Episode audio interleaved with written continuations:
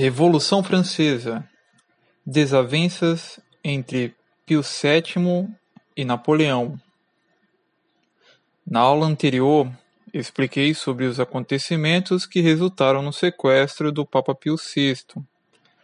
Após o exército austríaco é, confrontar os soldados franceses e libertar os cardeais, eles elegeram um novo Papa e este se chamou Pio VII. É, enquanto isso, Napoleão, ao voltar da, da Itália, recebeu a missão de combater a Inglaterra. Procurou cortar as comunicações inglesas com a Índia, atacando o Egito, caminho obrigatório dos ingleses para o Oriente. Em 1798, Napoleão partiu da França levando um exército de 30 mil homens e uma comissão de sábios e cientistas. Desembarcou em Alexandria e teve sucesso imediato. Mas o almirante inglês Nelson destruiu sua frota em Abukir, no delta do Nilo, Napoleão e suas tropas foram obrigados a ficar no Egito durante mais de um ano. Nesse tempo, o general percorreu a região junto com os sábios franceses.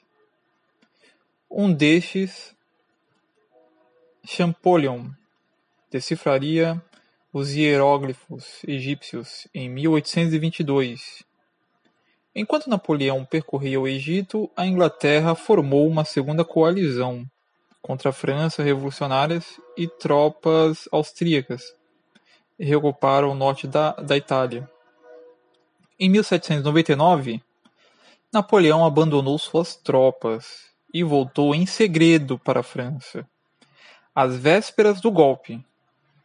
Em 1801, as tropas francesas no Egito se renderam.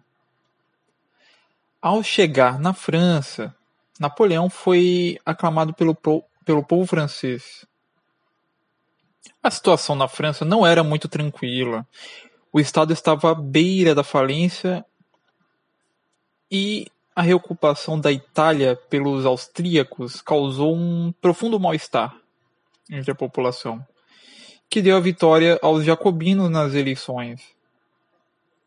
Estes se opunham ao diretório a burguesia francesa aspirava a uma paz mais duradoura que lhe permitisse desenvolver seus negócios. Napoleão Bonaparte parecia o homem indicado para alcançar essa paz.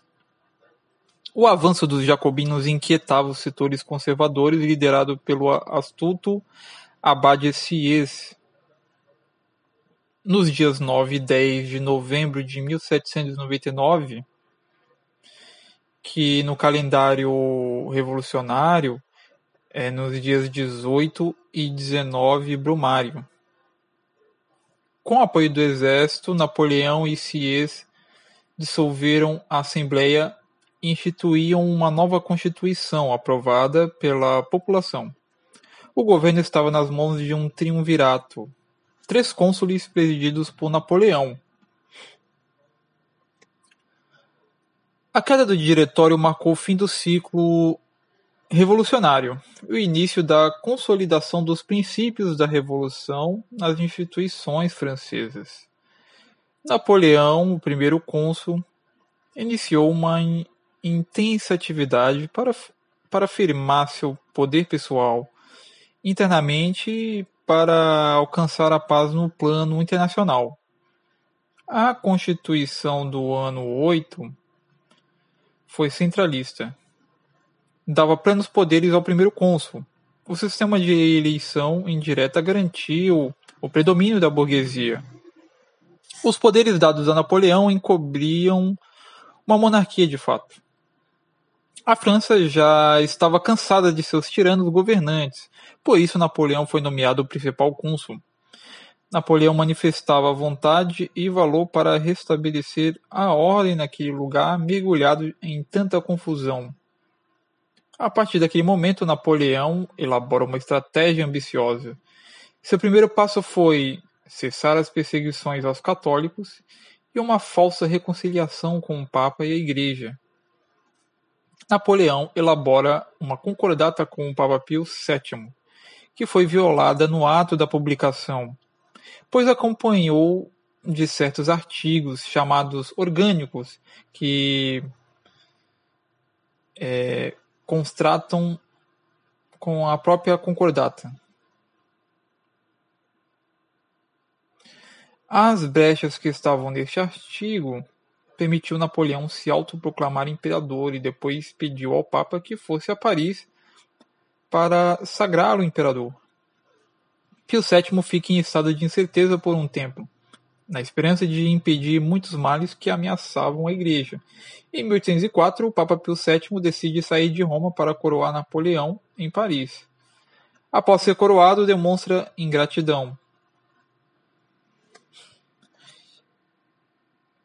Quando Napoleão, em 1804, recebe o título de imperador, essa fase da história é chamada de Império Napoleônico e se dá o fim da Revolução Francesa. Então temos aí a, a transição da Revolução Francesa para o Império Napoleônico. Em maio de 1804, Napoleão recebeu o título de imperador, otorgado pelo Senado, e foi coroado pelo Papa em Paris. Com a criação do Império, Napoleão centralizou todos os poderes do Estado. Criou uma nobreza fundada no mérito e no talento. Mais tarde, ele manda suas tropas para Roma. Esta seria a primeira vez que um imperador usa de seu poder para cometer um ato de violência contra a igreja. Napoleão já estava contido de imperador, exigia que o Papa Pio VII aceitasse coisas contrárias ao direito da Igreja. Tendo se recusado a isso, Napoleão decide assaltar Roma, apodera-se dela, rouba as, as obras principais de maior preço, entra à força no palácio papal, sequestra os cardeais e bispos e encarrega o general Radet de sequestrar o Papa Pio VII este acontecimento foi no ano de 1809. O Papa ficou três anos prisioneiro em Savona e depois, em 1812, ordenaram-lhe que partisse para Fontainebleau, em França, sendo tratado como escravo. Isso fez com que prejudicasse ainda mais sua saúde, não podendo seduzir o Papa a fim de conseguir seus malvados propósitos, decide conceder a liberdade. Pio VII, que estava preso há cinco anos, volta a Roma a 23 de janeiro de 1814.